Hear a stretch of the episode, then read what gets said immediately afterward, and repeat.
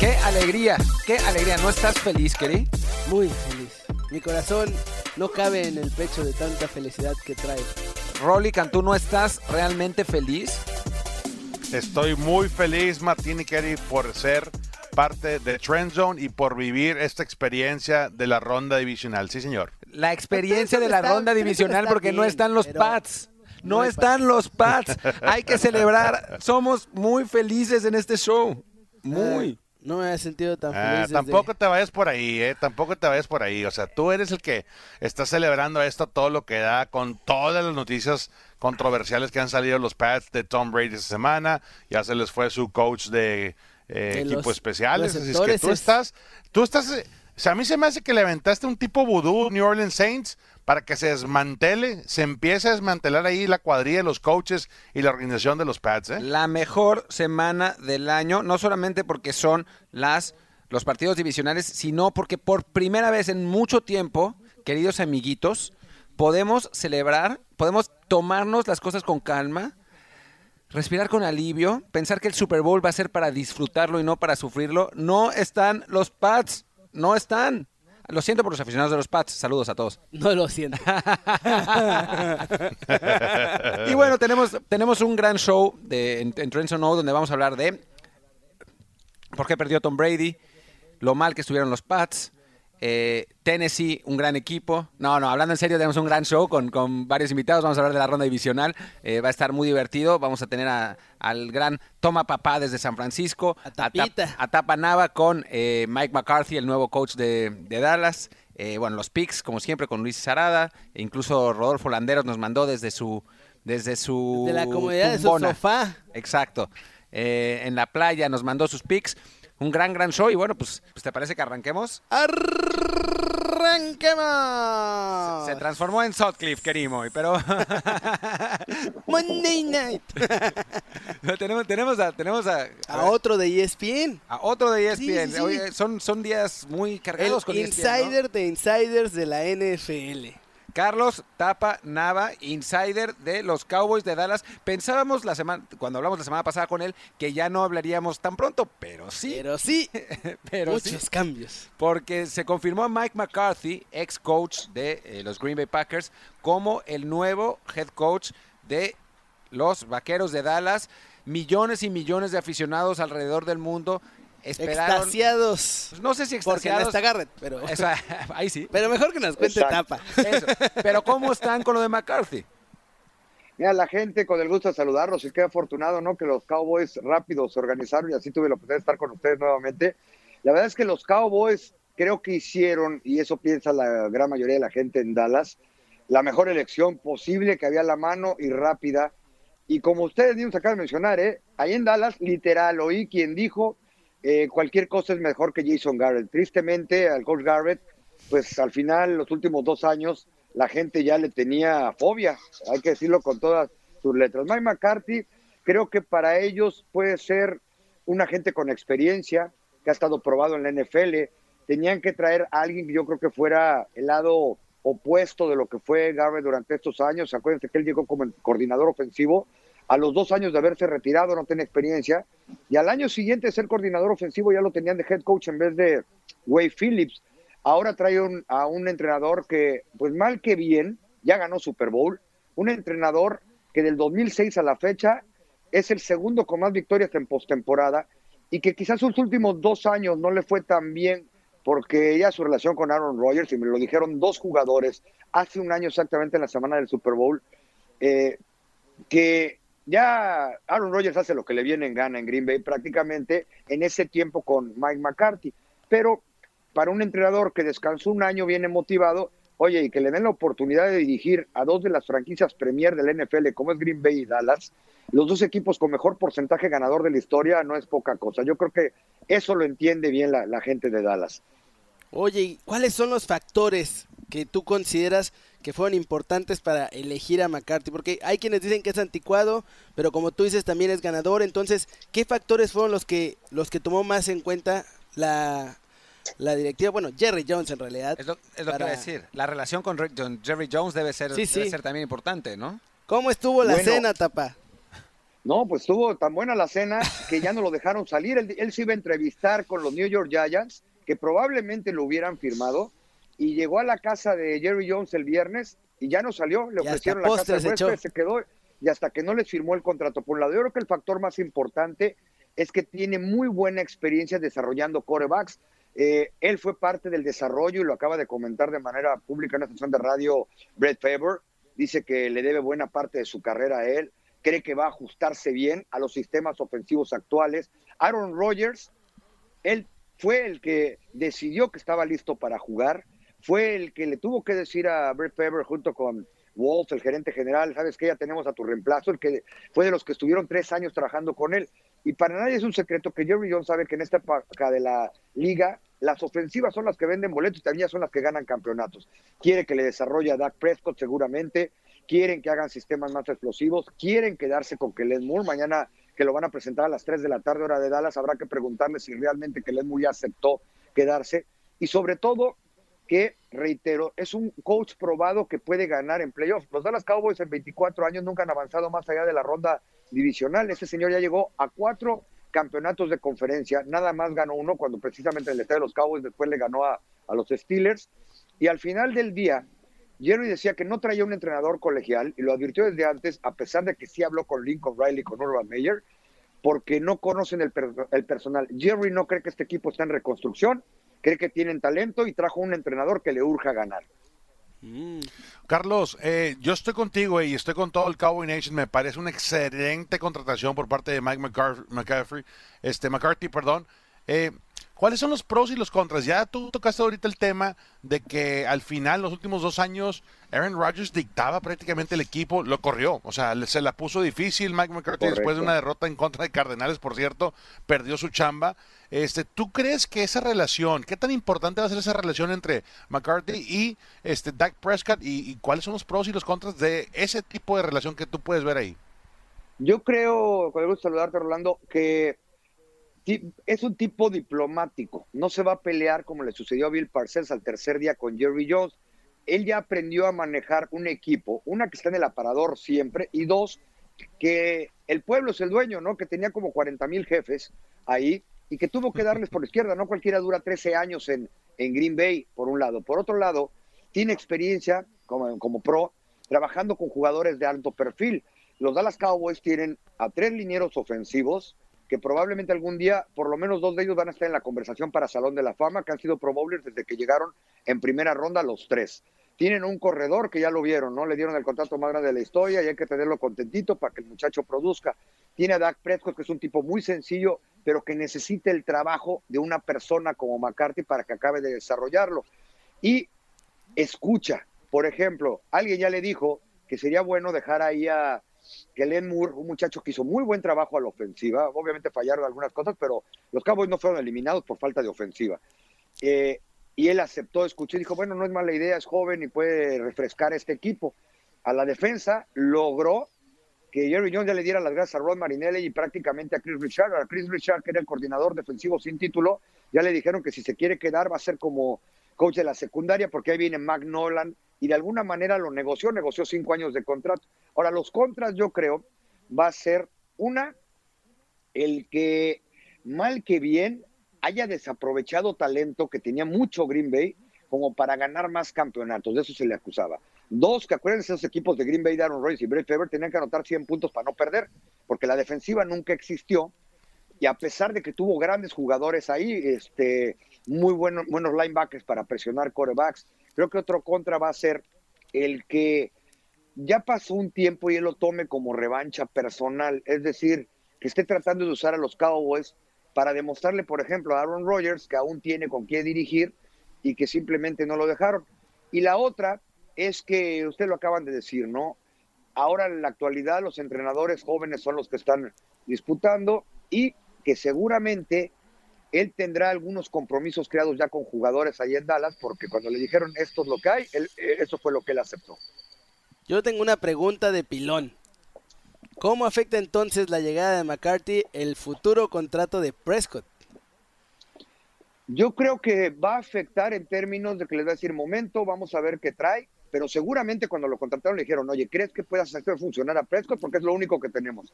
Y es lo que vamos a tener. Y ya le invertimos no es el cuatro mejor, años el de experiencia.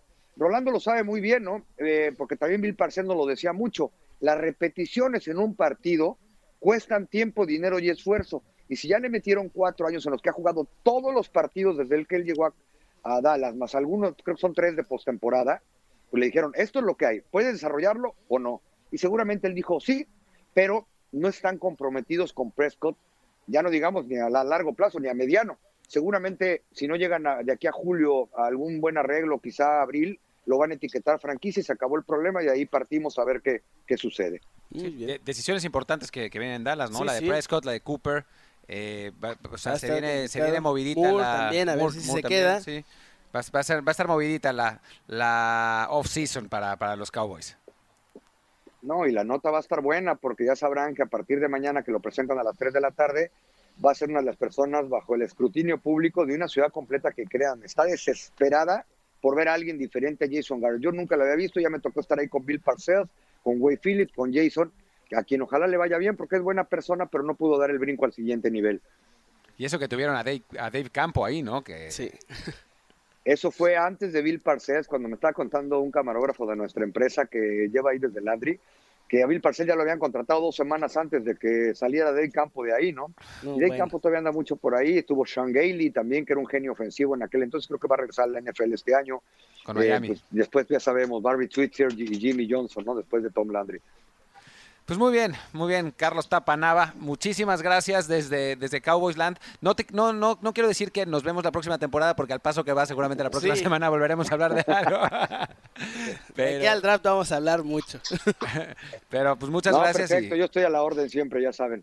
Muchas gracias. y su- suerte, suerte a los Cowboys. Abrazo Un abrazo, fuerte. Carlos. Un abrazo. Feliz Hasta luego. Un fuerte abrazo.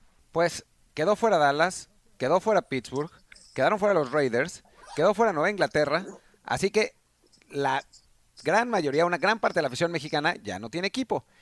El equipo popular que sigue a full Los totalmente delfines de Miami. también quedaron afuera. Sea. Queda otro más. Ah, ah, oh, por Dios, no sé la respuesta. Los 49 de San Francisco. Oh, claro. Los aficionados de los Niners están emocionadísimos, emocionadísimos. Míralo, brilla, brilla de la emoción. Carlos Mauricio Ramírez, el toma papá, que está feliz esperando el partido contra los Vikings. ¿Cómo estás, Carlos?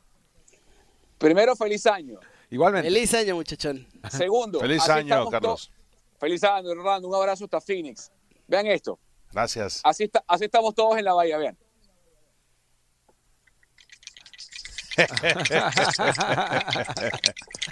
¿Cómo quisiera estar como tú, Carlos, ahorita? Y vaya que somos rivales de, de la NFC Oeste, así es que increíble. Ya me imagino el ambiente ya en la ciudad de San Francisco. pero no eres fan de los 49ers, ¿verdad? Toma papá. Nada, nada, nada. No más poquito, no más poquito. Un abrazo, Orlando. Mira, y que, pero y hablando de futuro, qué lindo futuro tienen en, en Arizona con, con Kingsbury, con, con ese equipo que tienen. Que, hey, no se olviden cuántos dolores de cabeza le dio Arizona este año a San Francisco. ¿eh? Eh, perfectamente bien pudo haber ganado los dos partidos, tanto en esa noche de Halloween en, allá en Glendale como en el partido acá en, en Santa Clara. El touchdown sobre la hora de Jimmy G para Jeff Wilson Jr. Fueron dos partidos muy cerrados. El, el que tenga duda de que la NFC Oeste es la división más difícil de la NFL, no sé qué fútbol está viendo. Sí, tienes razón, este Barbero, Carlos. La verdad que se, se ha puesto muy competitiva aquí la, la NFC Oeste. Y, y bueno, mucha suerte, la verdad que es, es un honor eh, este, platicar contigo, y pero sobre todo que bueno, vas a tener la fortuna de, de estar en la postemporada, amigo. Disfrútalo mucho. Gracias, Orlando, gracias. Un abrazo y, y Arizona pronto va a estar ahí cuando saquen a Seattle, porque a San Francisco no. No. Pues vámonos con San Francisco de una vez. Oye, oye, Carlos, ¿y cómo, está- cómo está el bien. ambiente en la ciudad? Eh, se agotaron las entradas. Se agotaron las entradas para Levi's. El promedio del costo de un billete cuando estaban disponibles era de 506 dólares. Eh, Le caben casi 70 mil a Levi's. Va a ser el primer juego en la historia de playoff del Levi's Stadium porque el equipo desde que se mudó de Candlestick para Santa Clara no había jugado un solo partido de playoff.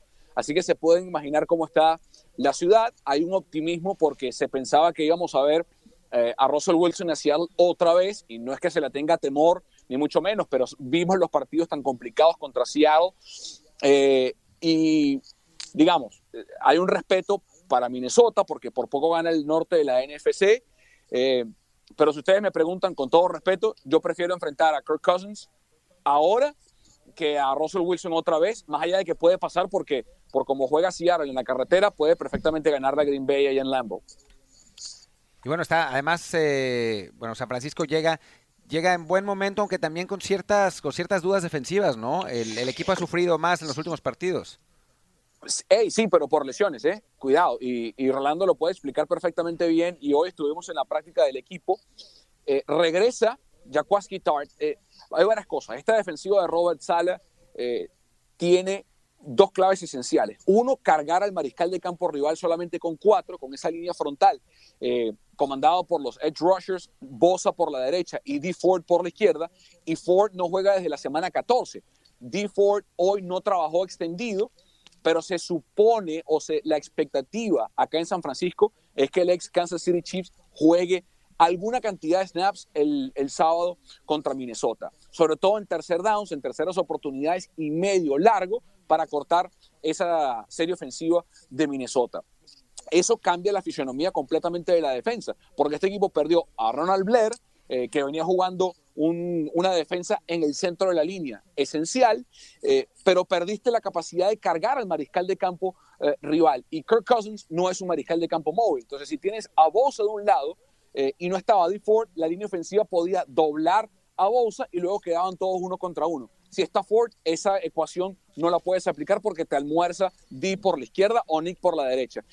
Quitar regresa, que es el mejor safety de este equipo junto con la que ha hecho Jimmy Ward. Entonces, eh, eso te cambia otra vez la fisionomía de la secundaria. No tenías a tu edge rusher principal, le dabas tiempo al mariscal de campo y al no tener a tu principal safety, le dabas tiempo a los corredores o a receptores del equipo rival a correr rutas más largas ante tu safety backup, que era Marcel Harris, que hizo un buen trabajo, pero no es Jaquaski Tart. Y lo más importante es lo de Con Alexander, que está recuperado, que va a jugar si es una decisión técnica, porque médicamente está listo. Lo recordará perfectamente Rolando, que se desgarró el pectoral en ese juego de, de eh, Halloween en Arizona y fue en la misma semana en que se desgarró el pectoral JJ Watt. Entonces está siguiendo la misma línea de recuperación del jugador defensivo de Houston y vimos el impacto que tuvo Watt el fin de semana contra Buffalo. Entonces, que regrese con Alexander, esa línea de linebackers le devuelve la salud por completo a la defensa de Robert Sale y deberíamos ver una defensa más parecida a los primeros ocho juegos de la temporada, justo cuando se lesionó con Alexander en ese octavo juego. Muy bien, yo lo que quiero preguntarte es, ¿qué te preocupa de los Vikings? Porque parecía que todo estaba en el juego terrestre y Kirk Cousins en los momentos grandes se nos desinflaba. Y este fin de semana, como que se graduó mi muchacho. Bueno, eh, me preocupa primero las armas que tiene a disposición. Eh, un ala cerrada eh, como Rudolph no lo venden en la farmacia. Eh, es un exjugador de baloncesto, lo vimos en el touchdown para ganar el partido contra Nueva Orleans. Lo que puede hacer, más allá de que yo creo que fue interferencia ofensiva y debieron sentenciarla, debe estar Sean Payton viendo a ver qué le inventan ahora. Saca ventaja con el brazo eh, Rudolph para abrirse espacio entre el esquinero, pero indistintamente de eso, tiene dos receptores de mucho talento como Ceiling y Diggs, tienes un ala cerrada legítima en Rudolph y tienes un corredor legítimo en Dalvin Cook. De hecho, yo creo que si se ven en un espejo, son muy parecidos San Francisco y, Minnesota, más allá de que creo que la gran diferencia está en el mariscal de campo. Para mí Jimmy Garoppolo es mejor que... Eh, ahí se van, eh, ahí se van. Ah, cuidado, eh, espérate, espérate, espérate, espérate, espérate. Eh, y más que preocuparme de Minnesota, quiero ver cómo va a responder Jimmy en su primer juego de postemporada. Eh, él pasó por las vicisitudes en Nueva Orleans, en, Nueva Inglaterra, pasó por juegos de playoff como un backup de Tom Brady, pero nunca ha estado en, esta, en este escenario con estas luces y yo estoy seguro que lo va a hacer eh, muy bien. Eh, Jimmy siempre tuvo en, la temporada regular ese partido o, ese momento en el que tiró una intercepción en el momento equivocado, en el que tomó alguna decisión dudosa, pero luego tiene memoria corta y eso es indispensable para cualquier eh, jugador. No hay margen de error, aquí si pierdes te vas. Eh, La secundaria de Minnesota es muy buena. Si no, pregúntenle a Jimmy que en el partido del año pasado, cuando debuta Cousins, lanza tres intercepciones, pero es otro Jimmy Garoppolo, es otro equipo de San Francisco, no estaba Sanders, la línea ofensiva era diferente, no estaba igual, igual Carlos, eh, perdón que te interrumpa, los números son muy parecidos, ¿eh? En porcentajes completos, mira, Cousins tiene 68.6 contra 69.1 de Garoppolo, o sea, más o menos lo mismo. En yardas por pase eh, por partido, 240 de Cousins contra 248 de Garoppolo, más o menos igual. Touchdowns, intercepciones, 27-6 Cousins 27-13 Garoppolo. y en cuanto a, a, passer rating, tiene 106.7 Cousins contra 102 Garoppolo. O sea, en, realidad, Cousins están más o menos al mismo nivel. ¿Ya viste? Y ojo, y ojo, y ojo con los receptores, porque en, los receptores le ganan tienen, Dix, no, o sea, no, más allá de que de, de Kittle y, todo eso, los, los Niners no tienen ese, ese mismo nivel. Sí, aunque la ventaja que tiene San Francisco es que tiene un par de jugadores en ese equipo, en ambos lados de la bola, que ya saben lo que es ganar. Y eso, y eso tiene un precio, te lo puede decir Rolando, no lo puede decir, que es Richard Sherman y Emmanuel Sanders. Claro. Entonces, el, el cambio que ha tenido en este equipo, eh, la presencia de Emmanuel Sanders, destapó las dobles marcas, le abrió el camino a Divo Samuel. ¿Ustedes creen que es casualidad que Divo sea el mejor receptor novato de la NFL desde que llegó Sanders? Abrió las defensas, se recuperó Kittle, volvió Kyle Juszczyk. Entonces, yo creo que va a ser un juego muy hermoso de ver, muy parejo. Es un sexto sembrado. El sexto sembrado era Filadelfia, por récord, por rendimiento. Es el cuarto porque ganó la división. Pero Filadelfia es mucho mejor equipo que, eh, perdón, Minnesota es mucho mejor equipo que Filadelfia y es un rival mucho más complicado de lo que la gente se imagina. Oye, Carlos, tú que estás metido ahí todos los días y estás el day to day con los 49ers y, y este año es definitivamente un año especial donde todo, todo hace clic, ¿no?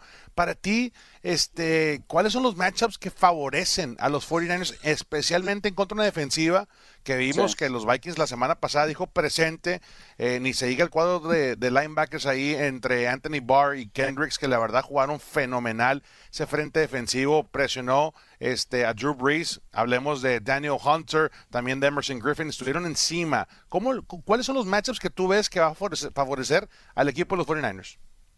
Bueno, primero eh, vamos a ver cómo vuelve la defensa. Si San Francisco ganó la primera mitad de la temporada con defensa primero no estaba Sanders, eh, estuvieron lesionados Taylor y McGlinchey mucha parte de la temporada, Jusic se lesionó después. Entonces, no hemos visto el equipo completo y sobre todo en defensa.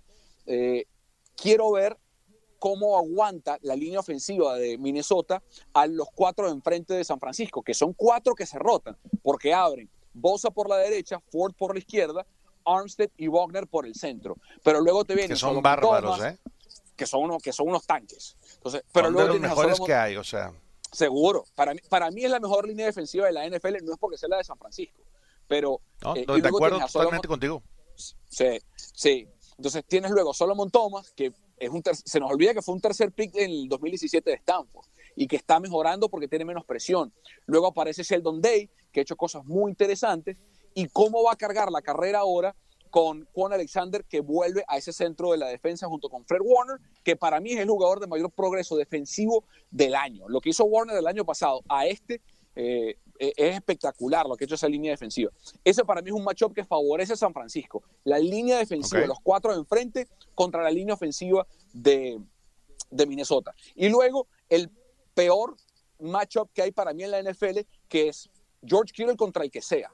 Cada vez que San Francisco suelta a Kittle, pasa lo que pasó en el partido contra los Rams, que atropella a todo el mundo. Entonces, mientras eh, lo pones contra un linebacker, es más rápido, lo pones contra un esquinero, es más alto y más fuerte. Si lo doble marcas, te libera a Sanders, o te libera a Divo, o te libera a un corredor, o a Jose que lo pone como fullback. Eh, yo, alguien por ahí dijo hace unas semanas eh, en un programa de televisión nacional que George Kittle no bloquea, que no, que no es un tight end bloqueador. No Pero sé sí bloquea, ¿eh? No sé bloquea, qué está Bloquea todo, ¿eh?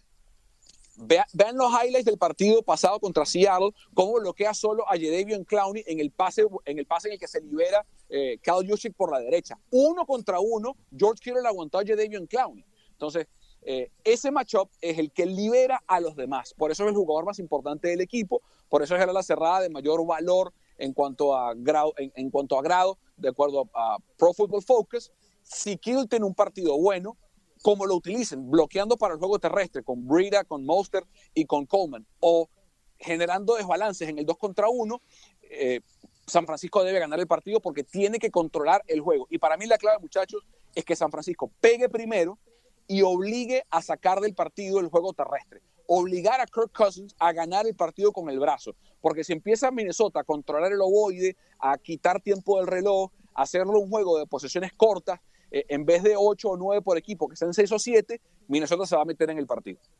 Oye, Carlos, pues lo vamos a, vamos a ver si es cierto y lo vamos a ver literalmente porque vamos a estar allá en, en San Francisco. Vamos el a hacer. verdadero ganador de este partido vas a ser tú. Sí, ¿Qué nos vas a, ¿A dónde nos vas a llevar a pasear, pues? Motívanos. Bueno, pero ¿qué quieren? Pidan, que pidan, aquí No hay. sé. lo, lo- Aquí hay. lo que queramos. hay. Estamos haciendo un road trip, así que necesitamos que nos lleves a los lugares más espectaculares. No, más así como los más de tradición futbolera. Pero es, es más, no, dejemos lo que lo, que lo piense. eh, que no, que no nos lo diga ahora para que sea no, sorpresa. no nos vayas a querer llevar al despacho contable y esas cosas por piedad No, de Dios, lo ¿eh? voy a- lo- lo voy a llevar al estadio de los Oakland Raiders para que se despidan, muchachos, del estadio.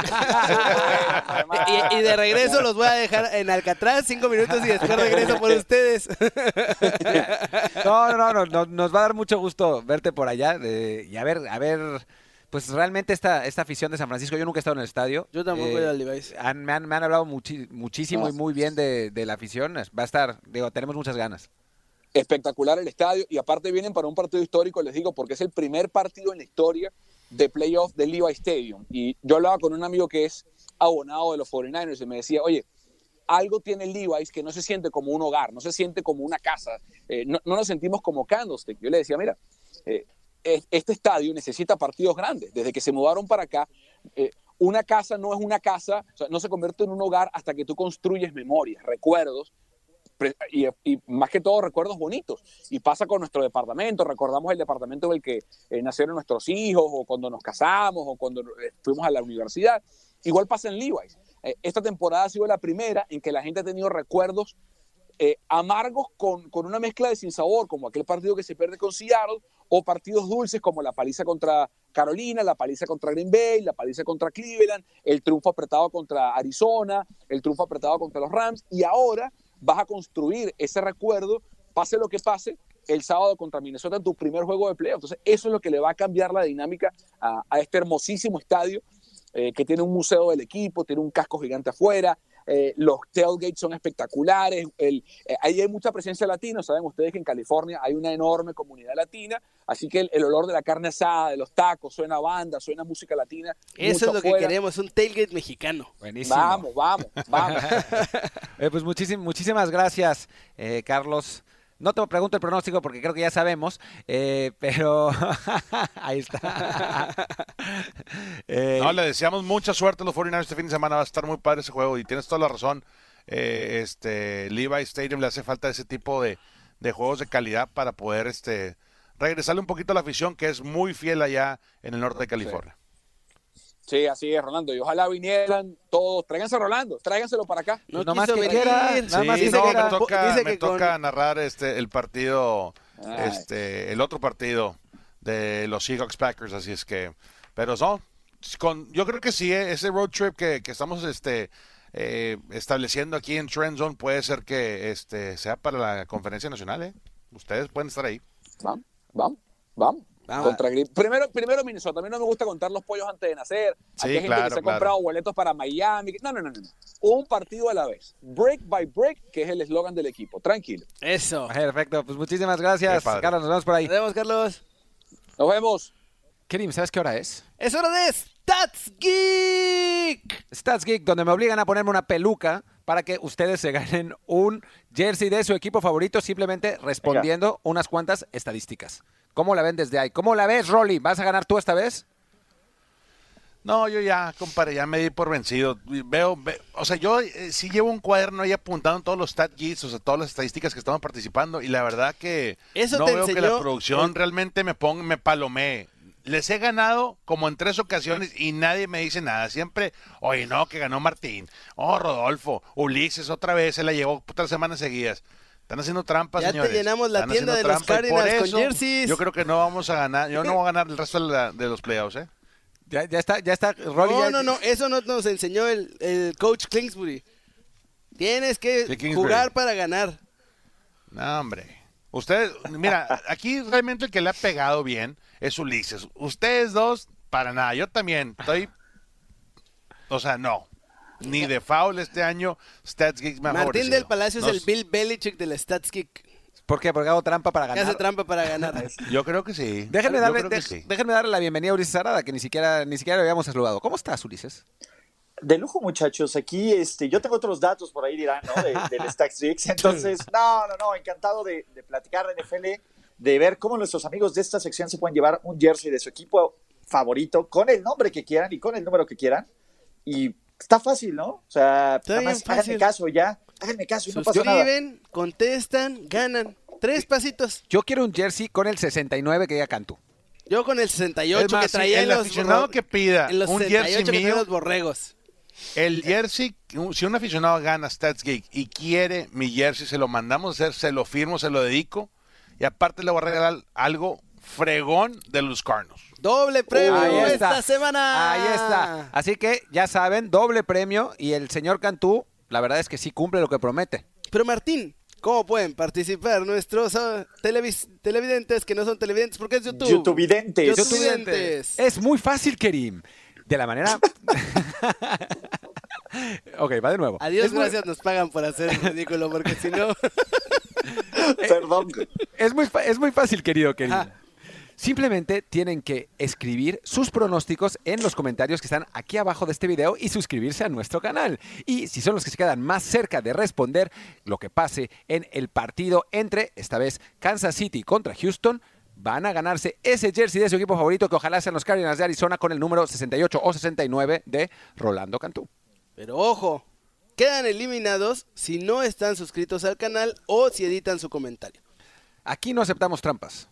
Excepto las que hace todo el tiempo. habido el señor varios, del ¿eh? Palacio. Varios que se han todo querido el pasar. tiempo. Yo, yo no hago, Ah. yo no hago trampas, simplemente leo el reglamento y lo estiro lo suficiente como para poder ganar. no lo sé. como. ¿no? No lo sé. Le A aplicas mí una me- Braver, la Belichick. Aplico la gran Bravel. A mí me dijo Rolly que tenías a alguien grabando detrás de él los números que escribía para Stats Geek, ¿eh? No, es un espejo. Ronnie no, se ha dado cuenta que ten- tengo un espejo ahí arriba. de- Bueno, empecemos, empecemos, por favor, por favor.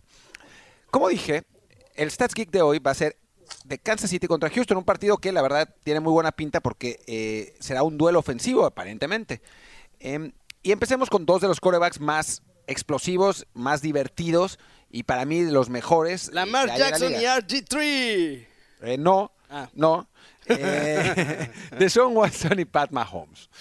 Deshaun Watson, bueno, lo que vamos a ver primero son las, las yardas totales de, eh, ambos, de ambos jugadores. Sorprendentemente, porque yo pensaba que tenía más, Deshaun Watson tuvo 256.8 yardas por aire promedio por partido, que es el número 14. El, el promedio número 14, lo que es sí, la verdad bastante sorprendente, porque yo pensé que tendría más, mientras que Pat Mahomes tuvo 287.9, lo que lo hace el sexto mejor. Recordemos también que estuvo un rato lesionado, no jugó unos partidos, pero también eh, estuvo disminuido. Entonces la pregunta es, ¿cuántas yardas totales, no, perdón, no totales, por aire van a tener ambos eh, corebacks? Mahomes y Watson. Y arrancamos con... Por separado, ¿no? Sí. Sí, por separado. Por separado. Ok, muy bien. Entonces ¿Quién arranquemos. más esta semana primero? Yo creo que Kerry, porque Kerry pinta muy bien. O, o te damos más tiempo, Kerry. Es que lo, vamos a obligar a hacer un dibujito. Ah, un ya. dibujito por Yo empiezo si. Yo quiero si empiezan. Mira, ahí se ve. Ándale. Ah, ahí está. Mahomes 317, de Sean Watson 285. Y ahí les va por qué. Eh, creo que Mahomes va a tener más yardas por paso en este juego por el simple hecho de que el ataque terrestre de los Chiefs no es bueno. Tiene una colección de jugadores. La verdad es una rotación de corredores que no ha hecho mucho. Y ojo, la defensiva de los Texans es la peor en playoffs, defendiendo el juego aéreo de los equipos que quedan en playoffs. Por otro lado, creo que Watson eh, sí ah, lanza bien, sí tiene el potencial, pero tiene también la capacidad de escaparse por yardas por tierra, como lo vimos el, el sábado pasado. Y creo que los Texans, el plan de juego va a ser establecer el juego terrestre, ver que la ofensiva de los Chiefs esté fuera del terreno de juego la mayor parte del tiempo. Por eso creo que este, ¿cómo se llama? Creo que creo que Mahomes va a tener más. Muy bien. Excelente. Muy Ulises. bien, Ulises, que una, bien. una gran explicación, ¿eh? Es que se- Yo, Entonces, yo le daría sí, una- un aplauso a Ulises, por favor. Sí, Na- nadie más te aplaude. rifaste, Ulises. Ahí voy yo. Venga, Vi. Señores, ahí va. Eso no suena, no suena ahorita, pero. Ma- a ver, post habrá- ¿330? Ajá. Sí. Sí, 330. Y luego tenemos a Watson con 300. Ajá. ¿Lo pescaron? Wow. Si no, apúntenlo. Ok, ahí les va. ¿Por qué? Yo creo que Watson, después de, de batallar tres cuartos, tres cuartos en casa en contra de los Bills, realmente encontró que si, si no involucra a DeAndre Hopkins de manera efectiva, de manera rápida, con el ritmo que se debe de, de imponerse en la postemporada, olvídate, no vas a tener esa estadística. Acuérdate una cosa, Fuller no está listo, no sabemos si, si va a poder regresar o no va a poder regresar, la verdad no, no he checado ese dato, pero si tienes a DeAndre Hopkins que puedes quemar, en mi punto de vista, unos 4 o 5 cartuchos, y me refiero a 4 o 5 jugadas grandes, de más de 35 yardas, 40 yardas, una jugada que te cambie eh, este, rápidamente las, eh, la- las cadenas y que te inyecte vida a la ofensiva, yo creo que lo puede hacer. Por esa razón, yo creo que Watson en el camino sí llega a la marca de 300 y obviamente Mahomes, esos pases sin apuntar, eh, les, les favorece estando en casa. Así es que va a ser un, un duelazo en cuestiones de yardas por aire por ambos equipos. Kerim Ruiz. Patricia Micampa va a tener 340 yardas. Esperen que el reflejo le da. Ahí está, miren, nada más chulada. Miren, ni no tapo a Rolly al mismo tiempo. Soy un crack.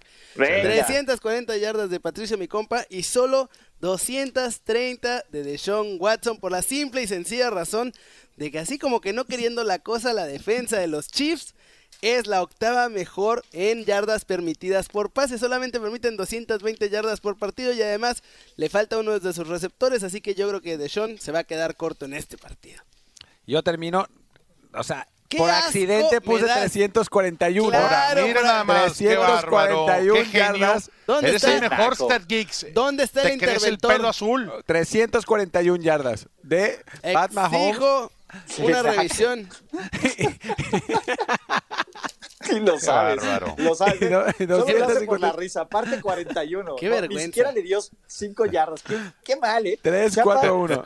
Alguien ahí dígale a Les Chapa digo que, es el Belichick. Es el Belichick del Stats Geek. Lo siento, fue- fueron los análisis que hice con mis Advanced Analytics. Y Con tu supercalculadora, Y, y con ¿no? mi calculadora, mi calculadora Casio. Y 341 Pat Mahomes y 255 de Sean Watson. ¿Por qué? Porque Mahomes es el elegido y va a ganar este partido. ¡Sas! No hay ninguna otra, no, no se necesita mayor explicación. Pero vamos al segundo punto, perdón, me voy a alejar un poco el micrófono. Vamos al segundo punto, los receptores principales de cada uno de los dos equipos. En Kansas City, el receptor principal es Tyreek Hill, que estuvo lesionado un buen rato de la temporada, pero ya está recuperado. Y la verdad es que los partidos que ha jugado los ha jugado bastante bien. Al punto que ha tenido 71.7 yardas por partido. Que eso es el lugar 20 de la liga. No parece tan alto, pero recordemos que a Mahomes le, le gusta repartir juego. Mi campa. Mientras tanto, DeAndre Hopkins ha tenido 77.7 yardas por partido, lo que es el octavo de la liga, y recordemos que tuvo 90 yardas contra Buffalo. Y sin Will Fuller, si no juega, si juega, bueno, será otra cosa, pero si no juega, es el jugador al que sin duda alguna va a estar buscando Deshaun Watson. Entonces, la siguiente pregunta es, ¿cuántas yardas van a tener tanto Tyreek Hill como DeAndre Hopkins? Yo digo que empiece Martín. O sea, ¡Vamos! sí. Por Ah, fin, ¿sabes ya qué? estuvo Yo digo, bueno mira, de en lo que tanto. Qué hacemos bien, Ulises. Ya estuvo en bueno. lo que ¿Puedo hacemos un empezar? Alguien tenía que poner y- orden. Gracias, Ulises. En lo que, En lo vemos los esté- apuntes, aquí las estadísticas claro. de Stat Geeks, me, me parece perfecto, ¿eh? Justo. Quiero ver ese ese board ahí de, wow, de- wow, wow, wow. Vamos a ver. Ey, ey, ey, muchachos. Es familiar, contenido es familiar. familiar. Cálmense. Oye, ¿qué onda con esto? Se, se está tardando. No, hombre, pues es que cuando no Entonces- los copia, no, no le cuesta más ¿Se le trabajo. fue el wifi la- a la computadora? tengo que Ah, escribir, tengo que escribir. Ah, ok, muy bien, muy bien, muy bien. ¿Qué es esto? 91, 91. Van a No, empatar. no, no puede- nadie Van a puede tener- empatar. van a tener las en- mismas en, en Stats Geek. ¿Qué es NJK? Nuke. Nuke, Hop- Nuke No, Hopkins. ajá, sí, Ah. así le dicen. Así le dicen. Parece una Así dicen, sí. Oh. Lo mío son los números, no las letras. Eh, ahí está. Nuke Hopkins. Nuke. Y creo que eso es lo que va a pasar. 91 yardas de cada uno en una, con- una coincidencia sorprendente. ¿Saben que, Una es el, anomalía ¿Saben que es el número más cobarde de todos? Porque está apostando en la que todos nos pasemos considerablemente, ¿verdad? ¿Por, por qué se van a pasar? O sea, 91 yardas es un montón. No O lo sea, no, sé. no es normal que los dos que los dos receptores tengan 91 yardas. ¿no? O sea, No lo sé, Rick. Parece falso. no, yo lo se que... fue a la media, se lo- fue al promedio lo que, lo que- fácil. lo que sí sé es que les voy a ganar igual. A primero o último.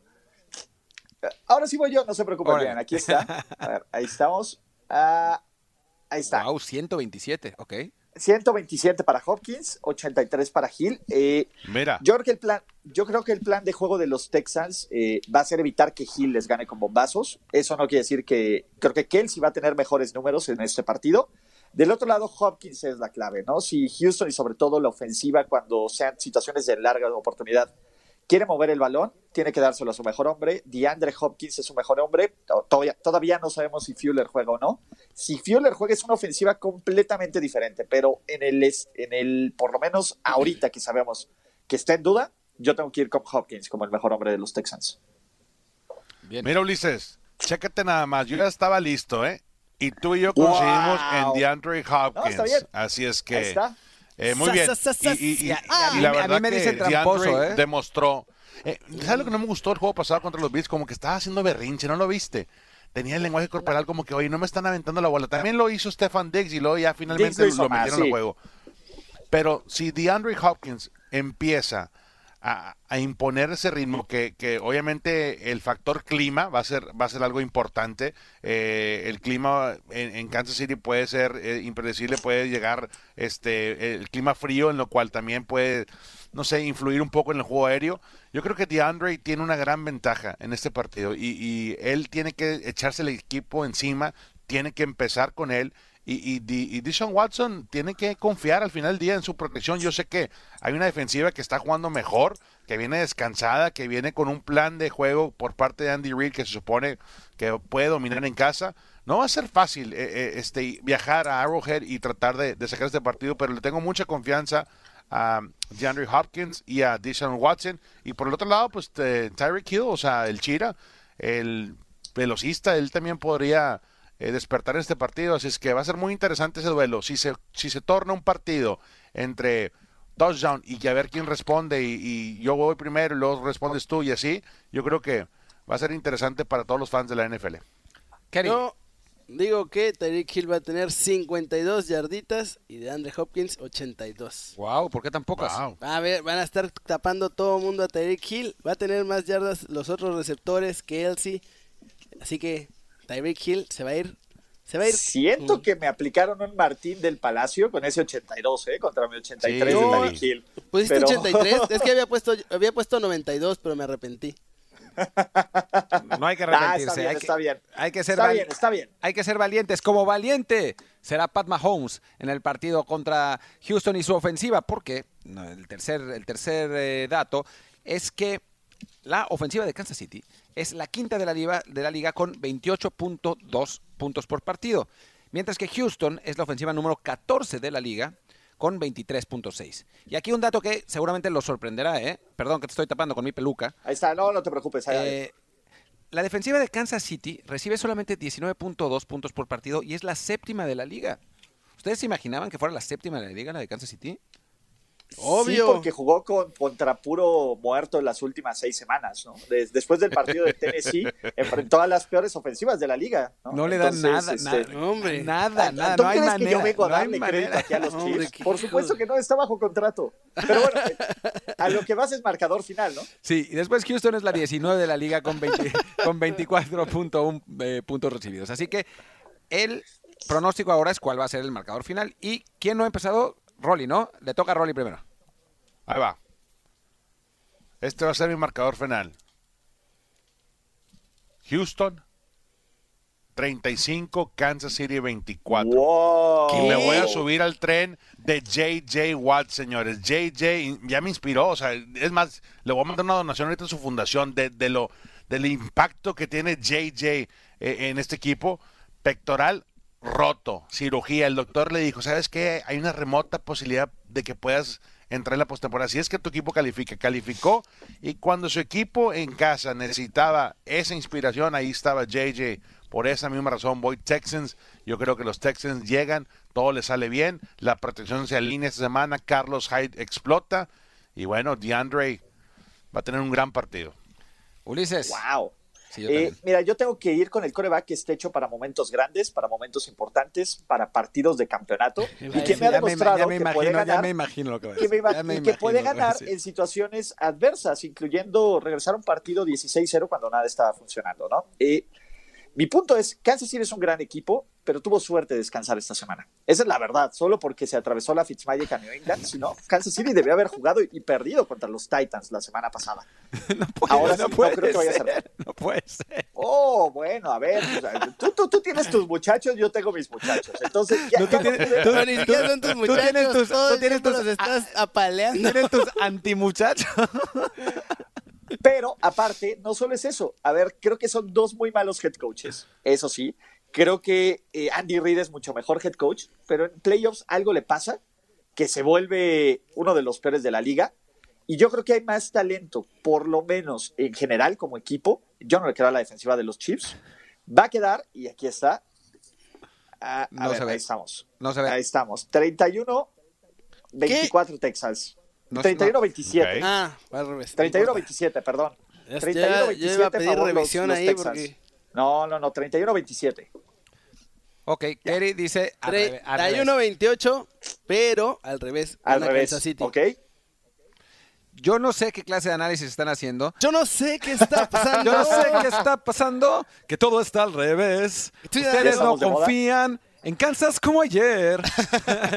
Es increíble. Le estoy dando datos y datos y datos que dicen que Kansas es mucho mejor que Houston y aún así eligen a Houston o al partido Oh, para que ya Kansas City-. No puedo creer. O sea, va a ser una feroz paliza. Va a ganar en qué, qué cámara la 2. Va a ganar Kansas fácil. ¿Cómo 34-20. quedaron en temporada regular? Ganó Houston, pero era otro poco. equipo. Ganó Houston, pero era- eran otra- otras, otras circunstancias. No estaba Sammy Watkins y no estaba, no estaba eh, ¡Wow! Terrell Sox. Sammy Watkins. No estaba es Terrell. Sox. No estaba Terrell Sox. Terrell Sox y sus 90 años. Estaba, Terrell lo corrimos de aquí el desierto. Ey, Va a ey, ser ey, puro bulto nada Re- más. re- es Kansas City. re- re- más respeto al señor Sox, por favor. No, no, no, 17 más años. respeto. Oye, Mira, Terrell Sox, te- yo ya me voy. Lo ocupas para cinco jugadas nada más. Es Ya. todo lo que te da. Nuestra Defensiva mejoró cuando nos hicimos de Terrell Sox. Entonces no me digas que Terrell Sox va a ser el impacto, el gran impacto de esta defensiva. Como hizo Ulises, no, no sirven. O sea, tienen, les batalla bastante para Me- me- me dice- dominar. así es me- que me dice- Terrell Sox no es la solución para Casey. Me dice Chapa que tenemos que cortar ya. Ya, Ya está. Se acabó. haters. Se acabó. Hate, haters gonna metan hate, sus hate, hate, hate, hate. Go hate. Texans. Metan, metan sus, sus, sus, ¿cómo se llama? Sus predicciones Ah, acá abajo ah. en los comentarios del video. Y Ah, ya, sí. listo, ya con eso cerramos. Sí. No, Y bueno, suscríbanse no al canal. Sí, Por no hagan cierto. trampa.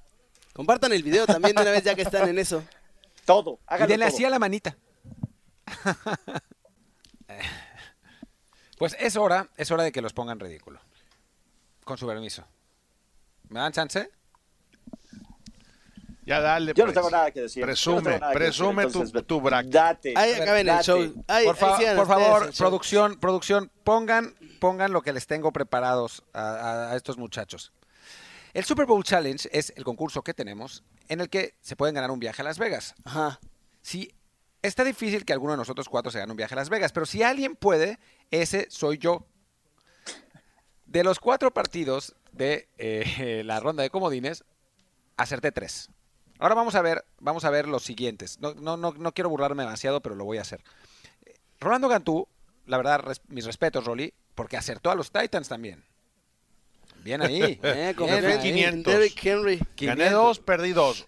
Los Bills me echaron a perder la quinela, también los Saints. Ahora empecé, llegamos al Salón de la Infamia. Ah, Rodolfo Landeros. Rodolfo Landeros, ¿acertó alguno, Rodolfo? Eh, Dos. puso Dos también, Ah, sí, 500. mira, puso Saints, puso Seahawks. Dos también. Bueno, bien. 500 también, igual que, igual que Rolly. Aquí ya se pone la cosa medio mal. ¿Cuánto estuviste bien, Kerry? Uno. Bueno, ya- Pero, pero qué, pero- pero, pero qué, pero qué. ¿Cuál, cuál- cuál es, ¿cuál es la disculpa de esto? pongan, la siguiente, no, pongan el siguiente. Ese es el la siguiente Pongan el por siguiente. favor. Es que también. Gracias, Ulises Arada, por existir. Y velo así, mi pick de Super Bowl está intacto, por lo menos. Por lo menos, por lo menos. ¿Y Cero. ¿Cómo logras eso, Ulises? ¿Cómo logras eso? O sea, perdiste toda la ronda de comodines y todavía tienes Chance. de, de- de acertar los que- picks de- del Super Bowl. Exacto, pues, digo, todavía mis gallos siguen vivos, ¿no? Eh, Pero Yo tengo uno nada más y con que lleguen ya está. Más que hecho. Bueno, Uli- Ulises por lo menos eh, aprendió, digo, nos mostró que aprendió cómo se usa el bye, ¿no? O sea, cómo los, los equipos Sí, pueden- exacto. También se tomó bye. eh.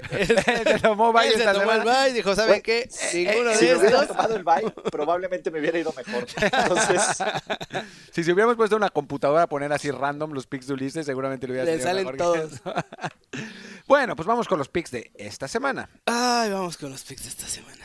Y arranquemos con el partido entre Minnesota y los 49 de San Francisco. Es importante decir que no necesariamente hay que repetir lo que tenemos en el Super Bowl Challenge, ¿no? O sea, se han jugado partidos, hemos visto cosas Yo distintas. no Claro, puedo repetir lo que puse en el cosas. Super Bowl no. Challenge Ni en tres de los Ulises, cuatro ni- partidos. Perdón, perdón, se, me- se- se me olvidó que los tengo que ver así para abajo. Pero digamos que eh, ar- arranque- arranquemos, con, se pone, arran- por Dios. arranquemos con Vikings contra, contra Niners. ¿Tú cómo lo ves, Rolly? Eh, lo veo un partido eh, muy interesante. Después de ver a los Vikings que despertó esa defensiva, que cambió el plan de ataque, se volvió algo ground and pound, algo al estilo, al estilo vieja escuela por parte del juego terrestre. Kirk Cousins, la verdad, este, hay que darle crédito. En el momento grande, las bolas importantes las lanzó bien. Ah. Se conectó Ah. con Adam Thielen. Me gusta, me gusta cómo están los Vikings. Yo creo que Vikings 49ers ya teníamos el análisis ahí de, de este Carlos, eh, la voz oficial de los 49ers previo a, a los picks. Y bueno, sabemos que están completos. Una cosa, señores, yo creo que el ritmo que trae Vikings por no descansar y por jugarle a los Saints en el Superdomo, en un ambiente súper hostil y ganarles ahí, yo creo que tienen un poquito más de ritmo. Este, este juego terrestre va a ser muy interesante cómo lo siguen desarrollando a través de la postemporada. En este partido yo voy a ir Minnesota Vikings. Ulises, dinos, ¿qué opinas para opinar lo contrario? Eh, a ver, yo creo que esta semana van a ganar tres locales y un visitante. Es, eso es lo único que creo. Eh, para que puedan ponerlo todos al revés en su quiniela. Pero realmente eh, Minnesota me sorprendió muchísimo. Sobre todo Kirk Cousins, como bien lo dijo Rolando. La verdad es que el tipo justificó, uno, su existencia, dos, su contrato, tres, que los Saints, que, que diga, que los Vikings hayan puesto tanta fe en él. A ver, de nuevo, lo de Nueva Orleans me sorprende por el rival. Yo también los veía fracasando en algún momento de estos playoffs. Pero los Niners han demostrado constantemente que son el mejor equipo de la conferencia, ¿no? Independientemente de las semanas de descanso, independientemente de todos, creo que es un equipo con más talento a la defensiva, con más talento a la ofensiva, mejor entrenados y creo que este, no quiero decir que es su año, pero han demostrado que pueden ganar constantemente partidos que donde son favoritos. Entonces, creo que estará cerrado, pero a mí me gustan los 49ers. Yo voy a ir con Minnesota. Solo porque Ay, Dios. Vamos Es a ir que- tres con Minnesota. es que yo quiero que ganen los No. Niners. No quiero que ganen los Niners. Además, mira, chécalo desde este punto de vista. Cousins ya se graduó de su juego de playoff, que lo tenía durísimo y lo ganó. Este va a ser el primer juego de playoff de Jimmy Garoppolo. Todavía no se sabe si va a estar como titular. Sí, claro, obviamente. Bueno, si estás en la banca no cuenta, Ulises. ¿Cómo no? ¿Cómo no? Claro que cuenta. Nada, que Cuenta igual. no se sabe si toda la defensiva va a estar sana, la de San Francisco. Entonces también ahí va a afectar. En cambio, los Vikings están enteros. Así que yo creo que Mike Zimmer va a agarrar, va a poner a correr a Madison y a Dalvin Cook y va a arrasar por el lado, es más, por el lado de Joey Bosa, ese lado es el que más van a atacar, van a ver. Pues yo no, o sea, no, no soy tan optimista para los Vikings como Kerim. O sea, no creo que le vayan a poner una paliza, pero, o sea, van a ganar los Vikings. Yo también, que, yo, yo esperaba tener mi pick, mi pick contrarian con, con este, y ahora resulta que todo el mundo también le va a los Vikings. Es Estoy que, sorprendido. es que no, yo- hay yo- algo en, ¿En los qué Niners momento que no. pasó, pasamos de creerle que Minnesota era el que más difícil? Unánimemente aquí lo dijimos todos, no tienen posibilidades a van a ganarle a todos. Yo sí que le ganaron los súper bien a playoffs. Lo que los... yo Dios. Señores, despertaron en, los, en New Orleans. Eso fue lo que pasó. O sea, las alas defensivas. ¿No viste a Emerson Griffin? ¿No viste a Daniel No, y Hunter? de- Anthony? Barr, ¿Tú lo crees que Jimmy G se va a quedar igual? Le van a hacer lo mismo, los van a presionar. Cuando tienen que atacarlo, van a hacer de manera fenomenal. Y Jimmy Ese G con presión hace muchos errores. que hay. Anthony Barr, está Eric Kendricks, todos ellos jugaron de manera fenomenal. Yo creo Y que con- eh, estábamos como que viendo, ah, Kurt Cousins, como que opacando a los vikingos por lo que ha tratado de establecer ahí Mike Zimmer. La verdad que Vikingos dijo presente y no veo, ¿eh? No veo. Si, si Minnesota empieza igual como cuando empezó contra los Saints, a- o sea, controlando el reloj, olvídate los puntos de goles de campo, eso va a venir. Controlando el reloj, yo creo que van a tener una, una oportunidad real de sacar la victoria en Levi Y Stadium. es que además, Ulises, Minnesota le ganó al que para mí era el mejor equipo de la NFL. Entonces, para ti, por- claro, por eso, por eso, Pues es, sí. lo que, es, por eso es a lo que voy. O sea, le ganó al que para mí era el mejor equipo ¿No de te la NFL. gustaban a ti, Entonces- Ulises, los Saints? entonces- No, yo se los dije. Yo creía que los Saints iban a fracasar en algún momento, no en contra los Vikings, pero que iban a tener una dolorosa derrota de playoffs. Pero, a ver, se- con el 2020 se les olvidó todo lo que hicieron del 2019, los, los 49ers. Me sorprende realmente que los ¿Qué tres, hicieron? digo, está bien. Casi perder con Cardinals dos veces. Ganarle de churro el segundo partido a Seattle. ¿Qué? Perder contra Ravens. ¿Qué Fueron hicieron? el mejor equipo de la conferencia nacional. Punto. Tienen todos los juegos en casa. Punto. Tienen un roster lleno de talento. Es, es el primer partido de playoffs en ese estadio. Tampoco es que el estadio Sí. tenga así una mística enorme que vayas a ir y digas, guau, el fantasma de John pero Montana me está no los A únicos que tienen diferencia, experiencia de triunfos en playoffs. Orleans, cuando vas a New Orleans, te impone Lo New sientes, Orleans. claro. Levi's eh, no es Sí, lo ese- mismo, ese ¿eh? O sea, es un estadio, estadio ¿qué? abierto. Si ya pudiste superar No, el ambiente hostil del Hura Nation, yo creo que, que Kirk Cousins tiene gran oportunidad de, de ir a- al norte de California, a Santa Clara, y decir, aquí estoy. Y estoy contigo. o sea, entiendo que estás, te estás respaldando por las estadísticas, pero olvídate, en los players ya no, ya no importa Y además- el porcentaje, ya no importa tu récord. Empezaron de ceros la semana pasada y ahorita Minnesota tiene más uno, señores, porque está jugando mejor. Y yo creo que ese, ese ritmo les va a ayudar bastante en San Francisco. El ritmo, el factor psicológico. Los números de Cousins son casi los mismos números que los de Garópolo. Pasemos al siguiente partido. Sí. Porque nos, porque nos dicen, yo me quedaría hablando con ustedes durante horas y horas y horas y horas hasta que nos, nos dieran las, las 10 y las 11 y las 12, la 1 y las 2 y las 3. Pero tenemos que ir al Titans contra Ravens, que es a las 7 y cuarto de la noche por ESPN y Televisión Azteca en México. Y bueno, Titans contra Ravens, un partido que nadie esperaba que se diera, pero se dio. Y bueno, pues nos toca, nos toca analizarlo. Vamos con Ulises que sigue en shock. Entonces que arranque desde su Sí, shock. no, no, no. A ver, eh, de nuevo, tengo que darle todo el crédito a Mike Bravel por muchas cosas. Uno, tener a su equipo preparado. Dos, aplicarle las técnicas de Belichick a Belichick. Creo que es de las Qué cosas Qué de las maravilloso fue eso. ironías de la vida. Y, y ver cómo se revolcaba de coraje Belichick. Creo que es solo para gritarle, así se siente, ¿no? Pero... Y, y los Me Titans encantó. tienen un buen equipo, por- eh, eh, tienen un gran ataque terrestre, tienen un muy buen coreback, tienen una defensiva pues, buena, Sólida. a secas, pero los Ravens son el mejor equipo de la liga. Y los Ravens no han perdido desde septiembre y los Ravens son el favorito para el Super Bowl. Y mi pick de Super Bowl, no voy a empezar a, a flaquearme ahora, ¿no? Por todo el ritmo. Es cierto que jugaron con suplentes la, la semana 17. Este equipo es, uno, la mejor ofensiva. Dos, una de las mejores defensas que a todo mundo parece olvidárseles. Desde que llegó Marcus Peters, es una máquina de generar entregas de balón, es una máquina frenando el juego aéreo. Y es uno, es, a ver, John Harbaugh en playoffs no falla. Punto. O sea, ha fallado algunas veces. Pero menos que más. A ver, y con este equipo es el mejor equipo que ha tenido en su vida. Sí, no, no. O sea, no es, no es Andy Reid, por Dios. Obviamente.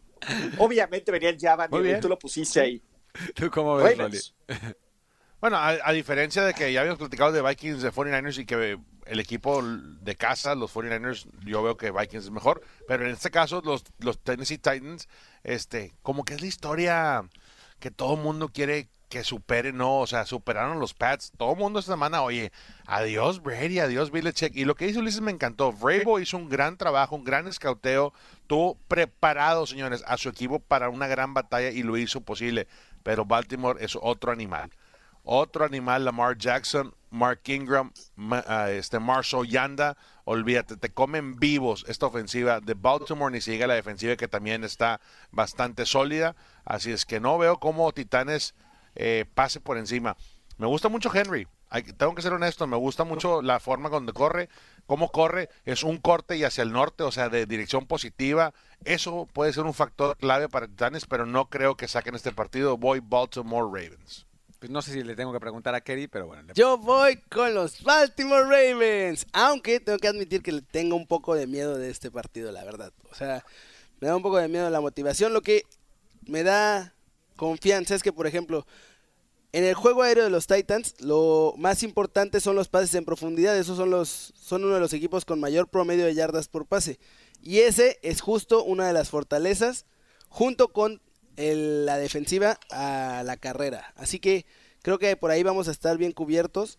La cosa es mantener a Henry lo más controlado posible, porque si no, se nos puede escapar por ahí el juego. Y del otro lado, pues, aplicar el ground and pound que nos ha funcionado con nuestros tres corredores, cuatro, y hasta si inventamos otro, no hay bronca, pero hay que hacerlo. Pero sí, o sea, creo que van a ganar, pero estoy nerviosón. Pues yo creo que van a ganar Titans. Ah, no.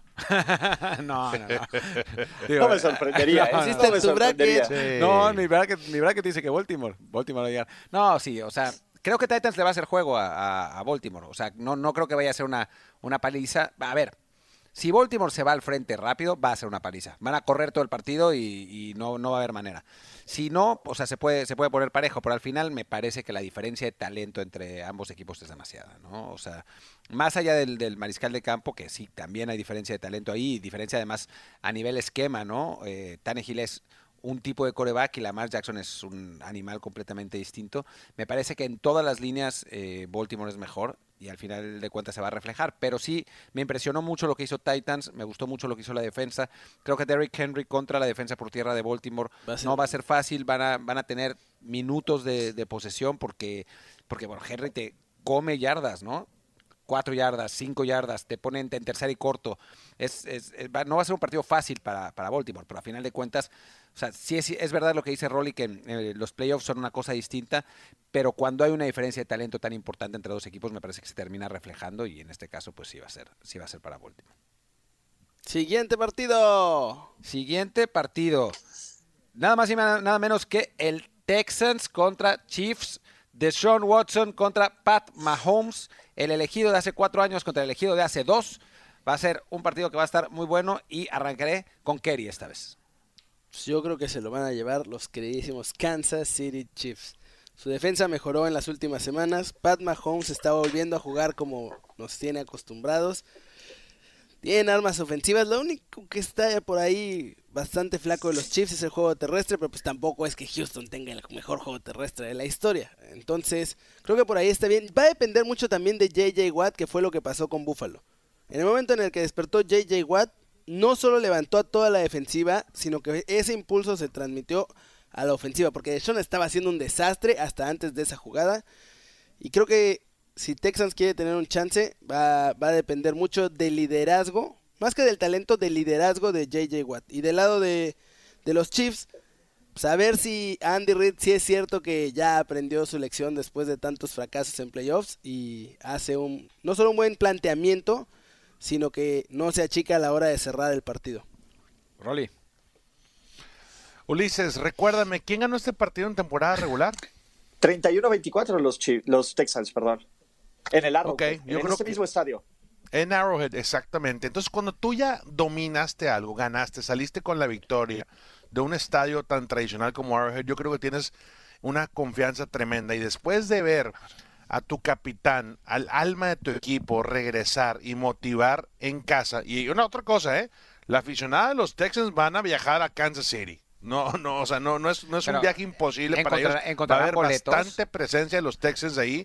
Yo creo que todo eso, esa ciudad de Houston, no sé, este año, después de ver a, a JJ eh, en contra de los Bills, algo despertó ahí. Yo creo que de repente tú podemos discutir las, las estadísticas y Pat Mahomes y Andy Reid y, compañía y el Chira y la defensiva mejorando, pero algo me dice que los Texans tienen todo para ir y otra vez hacer lo que hicieron en temporada regular, dominar. Deshaun Watson, este, como que despertó. Yo creo que después de, de estar 0 y 16 en ese partido contra un Josh Allen que venía bien preparado, otra vez dijo, ¿sabes qué? Tengo que ponerme las pilas. Empezó y empezó y empezó a ganar. Yo creo que los Texans, en mi punto de vista, pueden ganar este partido. Entonces, por eso son mis picks. Eh, on the road, ambiente difícil, el clima también va a ser factor, pero JJ está con los Texans, por esa razón voy Houston Texans. Ulises con su cábala. Estoy completamente de acuerdo con, con este Rolly. Eh, a ver, si no he creído en todo el año en los Chiefs, ¿por qué demonios voy a empezar ahorita? ¿no? Pues Eh, porque tal para vez te hicieron gusto- cambiar No lo sé, opinión. milagro de Año Nuevo, cualquier cosa. Nuevo, No, no, no, no, no. Día de Para Reyes. empezar, eh, tuvieron la suerte de encontrarse este segundo lugar en la AFC, no hay otra forma de decirlo. Eh, y Ganaron, a mí, gan- ¿qué me ganaron preocupa? 12 partidos. Igual que los Pats, igual Pero que le los Pats. ganaron a los Pats, esa fue la pero por diferencia. eso, la diferencia fue que los Pats perdieron con la Fitzmagic. Esa fue la diferencia en el último cuarto. Si no, estaríamos hablando de los Pats Qué maravilloso en este momento. Digo, En no fin. tiene nada que ver, pero qué fin. maravilloso recuerdo. En fin. Pero eso no es lo más importante. Kansas City tiene un historial no solo de jugadores, sino de entrenadores que en los momentos más importantes desaparecen. Pero recuérdame, ¿Cuál es el Ulises? Ulises, recuérdame, perdón, ¿cómo quedó Kansas City en esta misma ronda la temporada pasada contra un equipo que también venía red hot y un coreback que también era top 5? Destrozaron a los Colts completamente. ¿No? Y, fue un gran trabajo. Yo no creo que vaya a ser un, un partido fácil y que los vayan a destrozar. Pero mi tema es, uno, el jugador más importante de los Chiefs va a ser Travis Kelsey. ¿Y por qué se van a acordar de mí? En un momento clave, o va a cometer un castigo estúpido o va a tener un fumble, porque suele hacerlo. Vean, hace tres años en la final de conferencia contra, eh, que diga, la ronda divisional, en esta misma instancia, contra los Steelers en casa, en un partido donde no permitieron un solo touchdown y perdieron por seis goles de campo. Lo hacen. ¿Quieren encontrar las formas más increíbles de perder de los Chiefs? Vean el autopase de Mariota, vean el regreso de los Colts. A mí, ¿qué me preocupa? Me preocupa, uno, Kansas City no domina el control del partido, no domina las líneas en este juego. No tiene ni mejor línea defensiva ni mejor línea ofensiva que los Texans, ¿no? Por el regreso de los Texans. No puede correr bien el balón. Si crees que vas a ganar un juego de playoffs con Mahomes lanzando 40, 50 pases, es un claro error. No va a pasar. Y creo que va a ser un juego cerrado. Kansas City va a tener la oportunidad de regresar y va a llegar este error clave de Travis Kelsey. Mark my words cuando lo vean y me arroban.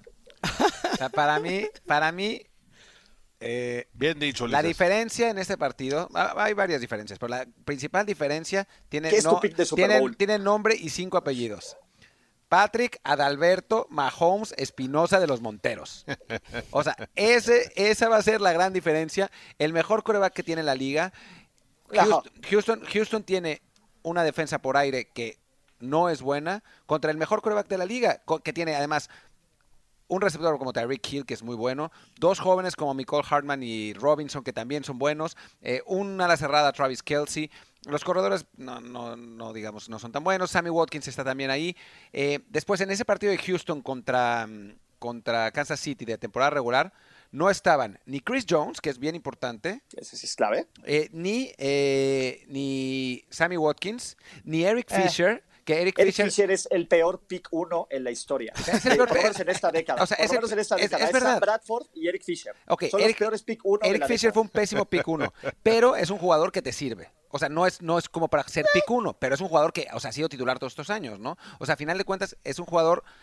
Es, y, y tú sabes lo importante que es tener en la línea ofensiva a. O sea, tener a tus mejores jugadores esa en la línea consistencia, ofensiva, ¿no? pues. Esa Sí. consistencia. Em, Si no, pregúntenle a los Pats. Sí, exacto, ¿no? O sea, me parece que, es, que, es, que eso es muy importante. Y digo, a final de cuentas, sí, Deshaun Watson es muy bueno. No va, o sea, si no juega Will Fuller, pierden ahí también bastante. Pero tienes a Pat Mahomes, un Pat Mahomes que ya regresó al nivel, en los últimos partidos regresó al nivel que tenía eh, antes de, de todas las lesiones, eh, con un equipo que es muy talentoso, con, con muchísimas armas, jugando en casa, con Andy Reid, que es verdad que sí se equivoca constantemente en playoffs, pero rara vez se equivoca cuando tiene un bye para preparar el- los partidos. Eh, me parece que, que este, para mí, es el partido más desbalanceado de todos. Mark my words. O sea, yo creo que Kansas City va a va a terminar ganando fácil este juego. Va a ser una, un poco una repetición del, del, Kansas, del, del partido de Chiefs contra, contra Colts de la temporada pasada, que todos esperábamos que Colts corriera el balón terriblemente, que, o sea, está, cuando estaba Mac, que todo el mundo decía, sí, Mac va a correr todo, todo lo posible, porque en la ronda de comodines había estado espectacular. Lo detuvieron por completo, detuvieron siete veces a Andrew Locke. Fue, fue una masacre. Yo creo que va a ser, que va a ser algo parecido esta vez. Pero bueno. Te arrobamos. Exacto. Don't, don't add me. Mic drop. Siguiente partido. Siguiente partido. Último. Siguiente- Seahawks contra Packers y este va a estar bueno. Hemos hablado bastante. Rolly, espera. ¿Dónde? ¿Qué ¿Tú sabes dónde vas a ver ese partido? Yo no. ¿Dónde podemos ver ese partido, Rolly? Claro, aquí en Estados Unidos a través de la pantalla de Fox Deportes empezamos con la previa. Este, el partido empieza a las 3, tiempo el Pacífico y luego finalizando este gran encuentro que va a estar brutal. Este, mi compañero Adrián García Márquez, eh, Play a Play, un servidor como analista, así es que tenemos el show de NFLeros para que nos sintonicen. La semana pasada nos tocó buen partidito en Vikings eh, Seahawks, así, Vikings este, Saints. Saints. así es que Sí, sí, sí. Sigue, sigue la mata dando. Yo creo que este partido va a estar muy bueno. Y, bueno, ya de una vez este, te, te Y después los steaks. con mi pick. Porque Espera, No solo una, pregunta. una, no una- soy una- una Russell pregunta. Antes, antes de que empieces, ¿va, Dime. va a dar la cara finalmente Lord Landeros? Porque desapareció. Lleva dos semanas desaparecido Sí. desde, desde déjalo. que Bien, ya las ya, perdió ya playoff. chequé sus redes. Ya Mi tienen- ya tienen nuevo viene coach. de regreso en primera clase. Viene de regreso en primera clase. Qué Está casualidad. contento. Contratan Está contento coach. porque se fue Garrett. Ya parece. Eh, Mike McCarthy dice que es muy bueno. Me mandó ahí un mensajito. Dice: ¿Sabes qué? Estamos de regreso. Cowboy Nation, we are back. No sé qué significa eso, pero bueno, vamos a darle. eh, vamos, vamos a compartir su felicidad. O sea, eh, hay cambios importantes. Se le está hay, hay que sentirse bien. Acapulco. Todos los cambios se- son para renovó mejorar. Yo todo. creo que, me Rodo, informan- me eh, informan- va a estar bien, va a estar, va a estar contento cuando lo veamos en Miami, va a estar relajado. Sufrió Sí, mucho qué con casualidad que se Cowboys, viene bueno. Miami y ya regresó. Ya ¿eh? regresó. Así, Ah, no, no. pero me, me dicen, me dicen que, que su regreso va a ser gradual y que ya nos mandó un video, un video Ah, ¿sí? con sus picks. Sí, sí, lo vamos a ver ahora, ahora que terminemos, que terminemos con esto. Eh, pero bueno, es bueno saber que está bien, que, que, que la no, lo fue perdimos tan en el alcohol después de esa eliminación. O tal tan vez sí, pero ya regresó. Sí, bueno. Vamos a ver su video, quizás lo seguimos perdiendo. Y pero- quizás sí, así va a estar todavía sigue la cosa, pero bueno, a ver qué pasa. En fin, Ahora sí, Rolly, picks. por favor.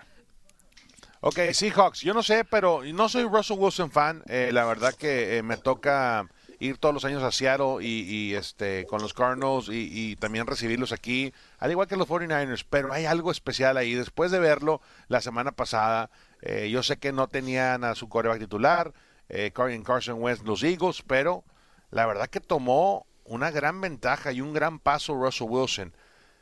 DK Metcalf dijo presente, no sé ustedes, pero se ve como que un transformer en contra de un esquinero de la liga Peewee. Es Esa es la realidad de las cosa. cosas. Sí. Este cuate Sí, dijo, aquí estoy coach, utilíceme, cualquier trayectoria la sé hacer y, y eso los hace muy peligrosos. Yo creo que después de ganar en el camino también eh, de la manera con la cual cerraron ese encuentro. Yo entiendo que nada más fueron pocos puntos, pero fue suficiente.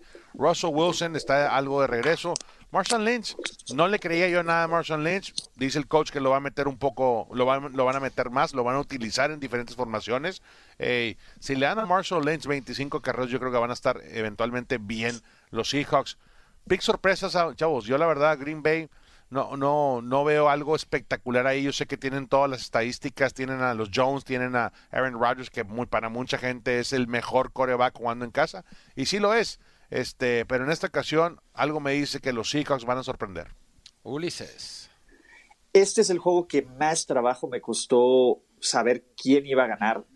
Por el hecho de que, la verdad, uno, Seattle está jugando brutal. Seattle es el mejor visitante del NFL. Tiene ocho victorias y una derrota, una incluyendo vez. la semana pasada. Exactamente, incluyendo la semana pasada en playoffs. Eh, Russell Wilson, de nuevo, está regresando a este nivel de MVP que nos tenía acostumbrado en la primera mitad de la temporada. La defensiva con Jadavion Clowney luce diferente, pero, pero de todas formas hay algunas cosas que, que no me encantaron de sorprender en la victoria contra los Eagles, sobre todo que hayan sufrido tanto contra un coreback de 40 años llamado Josh McCown. ¿no? Ese, ese es mi primer hot take. Estoy de acuerdo. Tranquilo, eh, tranquilo, Ulises. No, es mi, es mi coreback, Josh. Yo le protegí aquí Yo en no sé, es, es dos un, años. es un tipazo, ¿no? el no, no, a ver, Josh McCown, está bruto, ¿eh? Eh, eh, y, y todo el mundo habla maravillas porque es un gran tipo, ¿no? Pero la verdad es que a sus 40 años y sin preparación para un juego de playoffs, era para que fuera un resultado diferente, aunque fuera tu Thunderbolt. Y él le lanzó el primer pase de anotación a Fitzgerald también. Él le dio el último Sí. acarreo de touchdown a, a Emmitt Smith. Bueno, dice- Pero mi dice- punto dicen, es- que, dicen que, que Josh McCown cargó a Rolly cuando era bebé. No, sí, te soy muy sincero. Este llevó al bautizo y todo. Eh, rapidito una anécdota. Este cuate es el, el, el, el- el- la clavada, el dunk más espectacular que he visto yo en vivo. Era Josh McCown en el verano cuando jugábamos aquí en el gimnasio de- en, en Tempío. O sea, Jugaba en la me, universidad, me dio mucho gusto verlo, me dio mucho gusto verlo. eh, que finalmente tuvo la oportunidad, a pesar de las circunstancias, de meterse un partido de la postemporada. La verdad que, que fue muy emotivo. Y es obvio que pues, ya este, No, yo con- creo que hasta aquí llegó su carrera. ¿no? Con mis Jets también maravilloso, espectacular, mentor de Sam, mentor de Sam Darnold. No, no, un gran tipo, claramente. Pero bueno, ciertamente Sí. tiene 40 años y, jugar fue. contra, jugar como lo bien que jugó contra un equipo como Seattle, pues sí preocupa a Seattle, ¿no? Sí, claro, y con la falta de colección de talento ofensivo de Filadelfia, que no se nos olvide eso, ¿no? Filadelfia jugó con el quinto receptor, con el tercer corredor, con una línea ofensiva parchada. Green Bay está sano, ¿no? Y, creo que esta, ese discurso de que Green Bay no es tan bueno le encanta a este equipo, ¿no? Es cierto, no sabemos cómo va a ser el debut de Matt LaFleur en, en playoffs, pero ya hemos visto jugar a Aaron Rodgers en playoffs, ya lo hemos visto jugar en casa, rara vez pierden en casa en postemporada. Yo tengo que ir con los Packers por, porque creo que la verdad es, me gusta cómo presionan al coreback, que es algo que tienes que hacer contra, contra Russell Wilson. Me gusta su juego terrestre, creo que su juego terrestre es la clave de este partido. Y me gusta Aaron Rodgers, entonces yo sí voy Packers. Kerry. Pues yo voy con los Seahawks. Voy a hacer otra vez pico unánime. Estoy con, con, con los upsets de esta semana, con los underdogs. Yo creo que Muy la, bien, Kerry, vas muy la bien esta presión, semana, ¿eh? la presión va, va, va a llegarle a Aaron Rodgers. Clowney está hecho una bestia.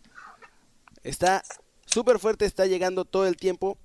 Y además creo que, creo que también la presión de Green Bay, precisamente esa que dices a- al coreback, va a provocar que Russell Wilson tenga mucho espacio para correr. Entonces, eso es lo que va a aprovechar. Russell Wilson está a un nivel muy, muy años luz de Aaron Rodgers esta temporada. En este nivel, no, en este momento en esta temporada. O sea, creo que está jugando muchísimo mejor Russell Wilson de lo que Aaron Rodgers. No es que tenga más potencial, más bien tiene más potencial, pero no está en ese potencial Aaron Rodgers. Y creo que por ahí las cabezas de los equipos van a hacer la diferencia. Bueno, no sé si. Bueno, para mí, yo, yo a mí también, como dice Ulises, me costó un trabajal eh, encontrar quién, a quién elegir en este caso. También me parece porque dicen que los Packers son una mentira, lo han dicho mucho, pero también a mí me parece que los Seahawks son una mentira. Es un, como un duelo de mentiras. Eh, entre entre un, un equipo. Toda la nacional son duelos de mentiras para Martín. No, Minnesota. Contra No, los Minnesota. Chiefs, que es la única Minnesota. verdad, ¿no? Minnesota. La única verdad del NFL es Mahomes. Es Mahomes. venga. Mahomes es el, es el Mesías.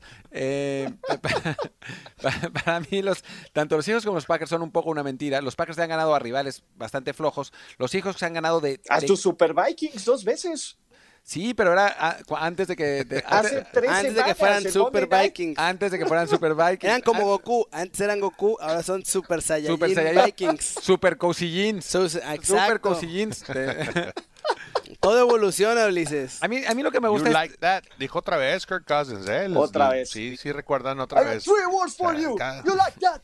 A, a mí me gusta este partido porque hay más rivalidad entre los dos No corebacks. me gusta que diga eso, pero si, si notaron ahí la reacción de todo el Locker, el Locker está con él, ¿eh? Pero O sea, totalmente. Y en las no hay cosa y en las más entrevistas en la NFL postpartido, más que todos, tu- eh, hablaron tus de él. compañeros tengan tu respaldo, o sea, tengan que te crean todo lo que escupes. Yo creo que eso está pasando en Minnesota, ¿eh?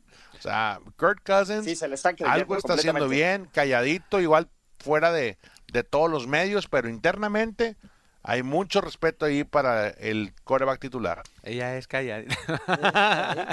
Bueno, ahora sí, En fin, Martín, por dinos, Pero, dinos, por favor, Martín. Gracias, gracias, gracias, Sí. gracias. No, a mí lo, lo que me gusta es que hay rivalidad entre los dos corebacks. Eh, ya, ya, ya tienen, tienen rato eh, de maneras religiosas Tienen una tirándose, santa tirándose. rivalidad. Ro- Russell, Russell Wilson y Aaron Rodgers con su- sus visiones eh, particulares de Dios. Podemos ver, podemos ver lo que, lo que se dijeron en, ah, después de aquel partido de, de final de conferencia de 2014, eh, porque está divertido. Y bueno, eh, es, es, es una, un, digamos que, que ya, ya hay pique entre los dos, a ver si, si hay declaraciones después del partido sobre con- de a quién le va a Dios, si a, a Seahawks y a Packers. Yo creo que a pesar de que, de que Rodgers dice que, que a Dios o al Dios del que habla no le importa, no, no le importa el fútbol americano, yo sí creo que en este, que en este caso va a estar con los Packers, porque los Packers van a ganar el partido, esencialmente porque, eh, porque el, por Lambeau.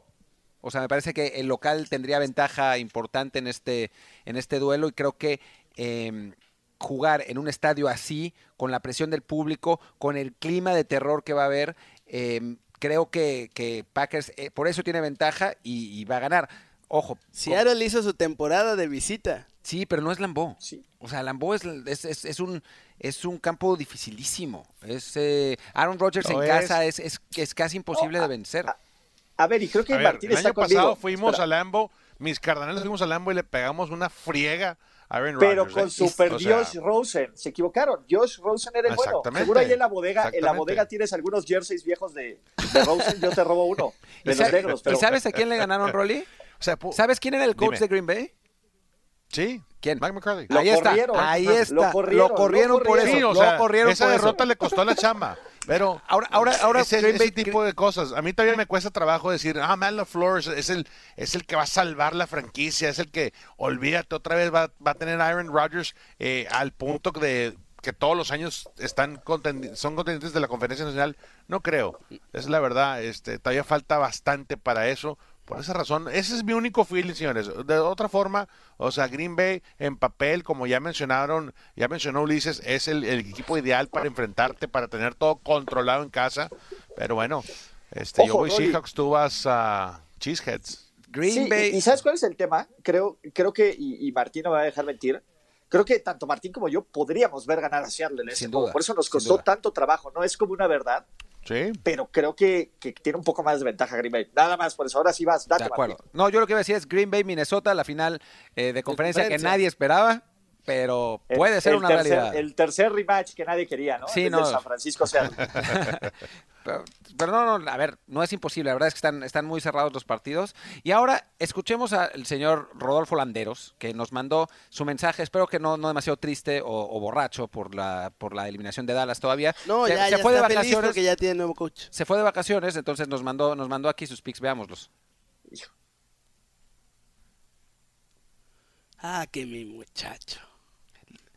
Le, le fue a los equipos buenos, se fue por la No, fácil de todo. ay, típica de. Uno contra dos y uno de- contra dos. Antes no dijo todavía que los vaqueros iban a ganar el Super Bowl, ¿eh? Porque era capaz. Él decía que, era, que iba a ser vaquero, se vaqueros rachó. Rodo, ¿no? Mi compadre se rachó como unas ocho semanas de que hasta el Super Bowl y Sí. prende la vela y ahí vamos Todavía a hasta la estar semana y- 17 y estaba ahí, olvídate, este dale lo comer a. Zeke Elliott. Qué bárbaro, qué fanaticada existe en el corazón de mi según, compadre. Según él iba a ser, según él, él iba a ser Cowboys Pats iban a ganar los Cowboys. Exacto. Ya ninguno de los Bueno. dos. Eh, cuac, cuac, no fue así. Por suerte para él no había Super Bowl Challenge en ese momento, porque Ah, francamente muchachos, se otra vez, como cada show, me duele el pecho. Es- Porque ya se acabó esto. Es un placer extraordinario estar con ustedes, muchachos. Si aún no se suscriben al canal, no sé por qué demonios no lo hacen. Esto es entretenimiento de calidad, ¿cierto? Así es. Exacto. Lo único que tienen que hacer es Darle clic a un botoncito chiquito, así. Y ya, con eso están suscritos a un montón de contenido del NFL en español, gratis, directito hasta tu celular. Hasta, tu ya estoy cansado, muchachos. Estoy enfermo. brackets, hasta tu brackets, celular. y entre ese contenido maravilloso va a ser, perdón, se me estaba cayendo esta pluma porque está puntualizando. Entre este contenido maravilloso va- vamos a tener un ¡Un auto! Un Ah, auto, no. Un auto, pero para nosotros. por- para nosotros, porque nos vamos a San Francisco este fin de semana a ver Uf. el partido entre San Francisco y Minnesota. Vamos a hacer un road trip por. eh, por California, por una, una zona muy, muy, muy padre de California. Híjole. Vamos a hablar con aficionados de San Francisco y vamos a estar ahí en el Oye, partido. espérame, espérame Chavos. tantito. A ver, pues. Ustedes, espérame, espérame, Luis. Ustedes son, son europeos. Vénganse. ¿Quién tiene licencia aquí para manejar en Estados Todos, Unidos? tenemos la de Dios. Porque tengo la últimamente me han, licencia dado, de me han Dios. echado ahí en la, en la BMW, en la X5 que traen. Papi, y no traen ni placas, la de ni Dios. seguro.